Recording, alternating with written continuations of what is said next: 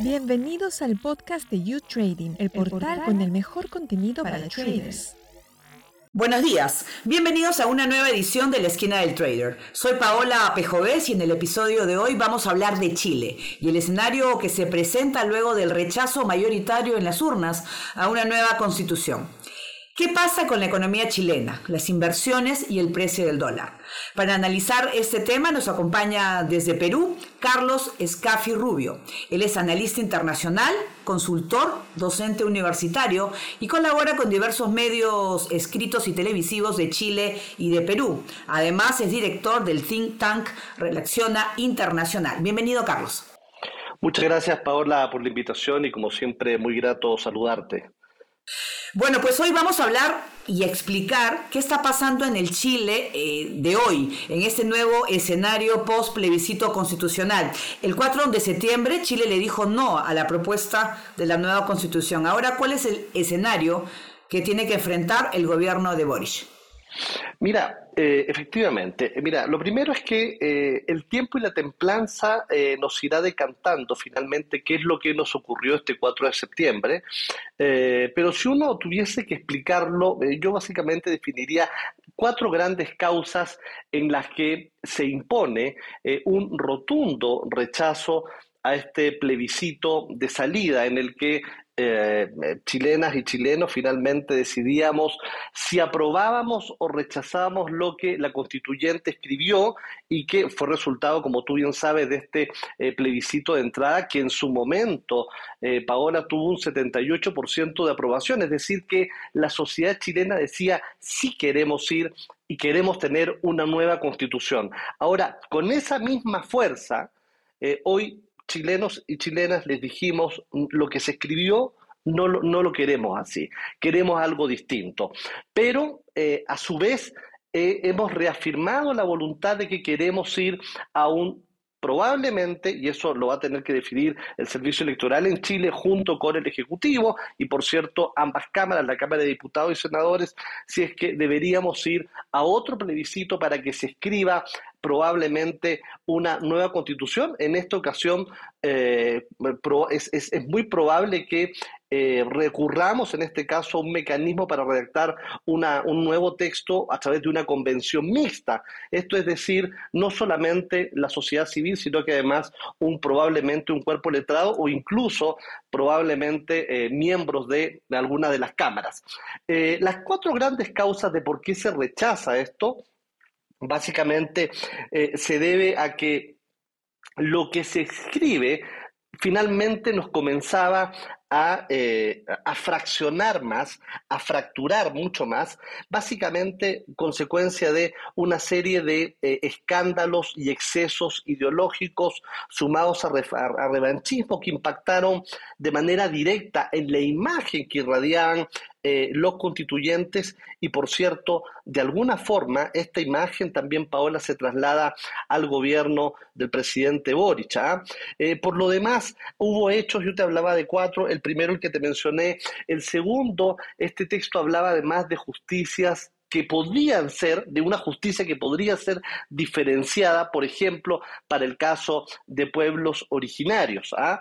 Eh, el, tercero, hablar de eh, una, una, una, división eh, política, regionalistas, hablar de plurinacionalismos, fueron sin lugar a dudas sucesos que comenzaron a, generar un impacto en, en, Chile, ¿ah? en quienes se finalmente están buscando eh, accesos reales a salud, accesos a educación, a, acotar estas brechas eh, eh, sociales y económicas que han, dividido a Chile, pero principalmente, principalmente seguridad. ¿ah? Es algo que se comienza a pedir de manera constante, permanente y transversal. Es cierto que los planes sociales y los programas eh, eh, programas sociales obviamente son una necesidad real, pero eh, una de las señales más concretas de esta muestra de sensatez, de madurez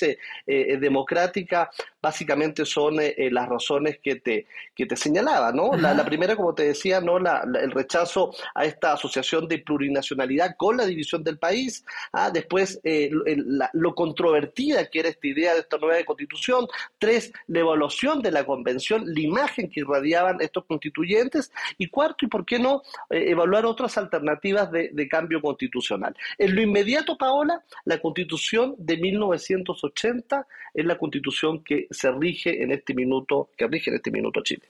Ahora el reto, Carlos, eh, de hacer una nueva Carta Magna es una que no polarice, ¿no? sino que acerque más a los chilenos. En temas, eh, en temas como el equilibrio entre la relación entre el Estado y el sector privado, el uso de recursos naturales para actividades extractivas, la política monetaria, ¿no? Eh, el cambio, la protección del empleo. ¿Se va a tratar de eso, la nueva constitución? Mira, mira, algo yo te decía seguridad, te decía trabajo. Chile, eh, por, por más de, yo te diría, dos décadas consecutivas, ha mantenido una política de atracción de inversiones y una política de apertura comercial. ¿ah? Y uno puede revisar la página de la Subrey, la página de la Subsecretaría de Relaciones Económicas Internacionales, y tú podrás evidenciar ahí cuál fue la política por más de dos décadas que hemos tenido en materia de apertura comercial, pero también en atracción de inversiones. Y eso se traduce, el correlato de eso, ¿cuál es? Mayor fuente de empleo. O sea, lo mejor que le puede pasar a un país y lo mejor que nos pasó a nosotros era que fuéramos eh, y siguiéramos siendo destino de atracción destino de atracción de inversión extranjera, porque eso finalmente se traduce eh, no solamente en el crecimiento del país en cifras macroeconómicas, sino eh, a, nivel de sensibilidad social en cuanto a fuente de trabajo generada. ¿Ah? Obviamente que el, el, resultado que se tuvo con este plebiscito de salida eh, ha tenido un impacto, vimos eh, una mayor eh, apreciación del peso, ¿ah? hoy el peso está en 970, 980 pesos, pero por lo demás seguimos manteniendo un, un, grado de inversión ¿ah? y claramente había mucha preocupación al respecto. obviamente no, no, hay, no hay dudas pues que las expectativas van a ser mucho mejores pues que las que teníamos antes de entrar a este plebiscito de salida. Así es, yo quería preguntarte sobre la inflación. La inflación es un tema mundial, pero también le ha tocado a Chile, ¿no? Estamos hablando luego de dos años de pandemia que ha afectado obviamente al mundo entero. Eh, sobre todo, eh, es una, eh, se, se, puede hablar de recesión en Chile? ¿Qué está pasando? ¿O es exagerado? Mira, a ver, eh, yo te diría que claramente la contingencia internacional, consecuencia del conflicto entre Rusia y Ucrania, el incremento de los commodities, eh, han tenido su efecto y, la, y la economía chilena eh, no ha sido ajena a ello. ¿Ah? Eh, pero sí debo decirte que hay un, Chile mantiene, una mantiene fortalezas eh, en, respecto de lo que es eh, manejo fiscal, en respecto de lo que es su política macroeconómica y particularmente el desempeño del Banco Central de Chile en lo que ha significado, por ejemplo, endurecer los créditos para evitar que exista, por ejemplo, una liquidez que no necesariamente está sustentada, ¿ah? sino que la gente comienza a dudarse. Por eso te decía de que se ha comenzado a incrementar la tasa de referencia. Eh, en este minuto se está hablando de una inflación que podría llegar a un 12%. ¿ah?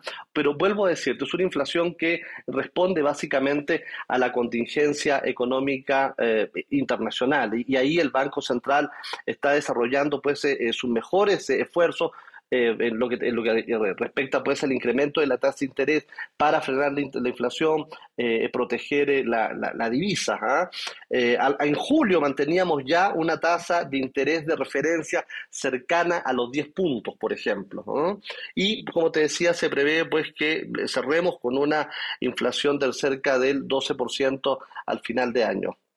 Así es, yo quiero hablar del dólar, que se ha mantenido a la alza y preocupa obviamente a, a, todos. ¿Qué está haciendo el gobierno de Boris para atraer la inversión privada, para hacer un gobierno que dé confianza a eh, la inversión de fuera? Mira, eh, a ver, respecto, eh, ha fortalecido, debo decirte, lo que significa Chile Invest, que es un programa del gobierno, perdón, es un programa que responde a la política de Estado no del gobierno, que ha mantenido Chile durante estas más de dos décadas. Eh, eh, Chile Invest, yo te diría que está desarrollando una importante labor en lo que significa a eh, presentar por ejemplo, diversas regiones del país que mantienen condiciones atractivas para un inversor extranjero. Eh, eso evidencia que la política del presidente Boric, la política del gobierno del presidente Boric, eh, de alguna forma ha mantenido esta política de Estado. Esperemos que eh, lo siga haciendo. y por otra parte, ha comenzado pues a demostrar una preocupación, en este caso a través del Ministerio de Hacienda, eh, por entregarle eh, señales concretas al mercado, básicamente de estabilidad eh, jurídica, de estabilidad tributaria. Se habla de una reforma tributaria en Chile, pero con sensatez, con gradualidad, sobre todo con gradualidad y no finalmente generar temor en ciertos inversores que operan además en Chile en actividades extractivas. Claro, porque además eh, Chile siempre ha tenido esa buena imagen eh, y siempre estaba a la cabeza en América Latina. En el tema de la reforma de pensiones, se hablaba que eh, se va a presentar un proyecto para octubre, ¿no? ¿Cómo va a ser esa reforma de pensiones en Chile? Mira, todo el tema previsional en Chile, Pablo, es un tema súper interesante y amplio. Ese, eh, la reforma, el sistema de FP en Chile podríamos decir que eh, eh, va camino a una profunda, ¿ah? profunda revisión y yo te diría que incluso un cambio de 180 grados. ¿ah? Eh, y, eso básicamente no es algo que eh, esta administración, la administración del presidente Boris, lo haya propuesto. Eso es parte de un reclamo social. Yo creo que el sistema eh, privado de pensiones, AFP, como se, se, conoce internacionalmente, tuvo en su minuto y cumplió en su momento un siglo. Hoy las condiciones cambian. hoy tenemos, mantenemos una, una generación de emprendedores, de startups, ¿ah?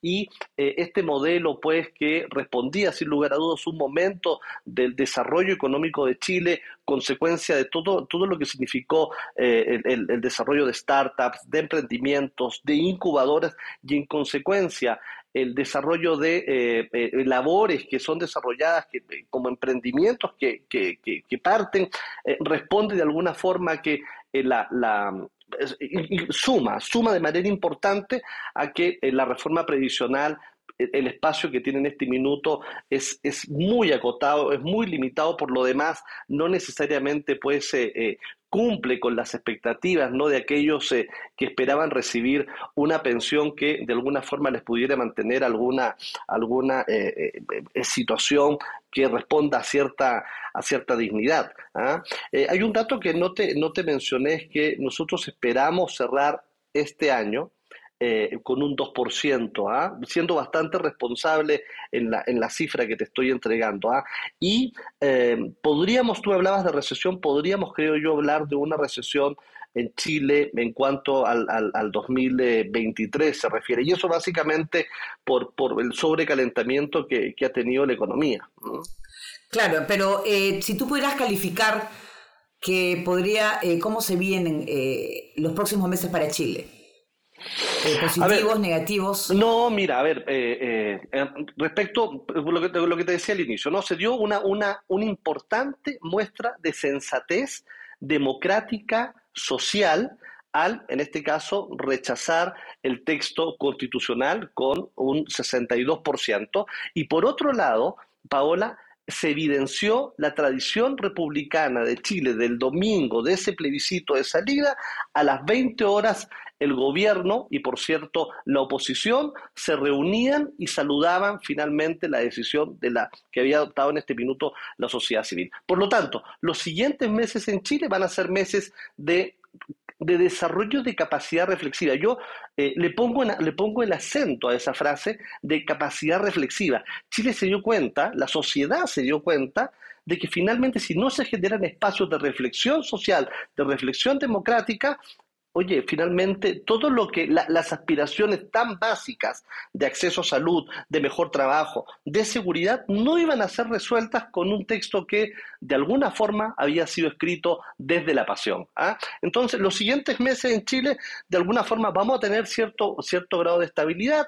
Es muy probable que para el próximo año en enero o febrero se comience a hablar con mucha más fuerza ya de lo que podría ser la nueva convocatoria a un plebiscito de entrada para eventualmente convocar una, una constitución, eventualmente mixta. Yo te decía al inicio de este diálogo, la, la, la inflación, el crecimiento de la economía podría estar en un 2%, la inflación, te decía, podría llegar a un máximo de 12%, levemente por debajo de las estimaciones del Banco Central. El Banco Central la cifra eh, en, un 12%, el IPC podría tener una variación del 6.5%, ¿ah? pero yo te diría que dentro, dentro todo dentro de una gradualidad que se impone con el resultado de este plebiscito de salida. Finalmente, el gobierno del presidente Boric entendió que si bien es cierto, los chilenos queremos una nueva constitución, la queremos con, con sensatez y sobre todo con gradualidad.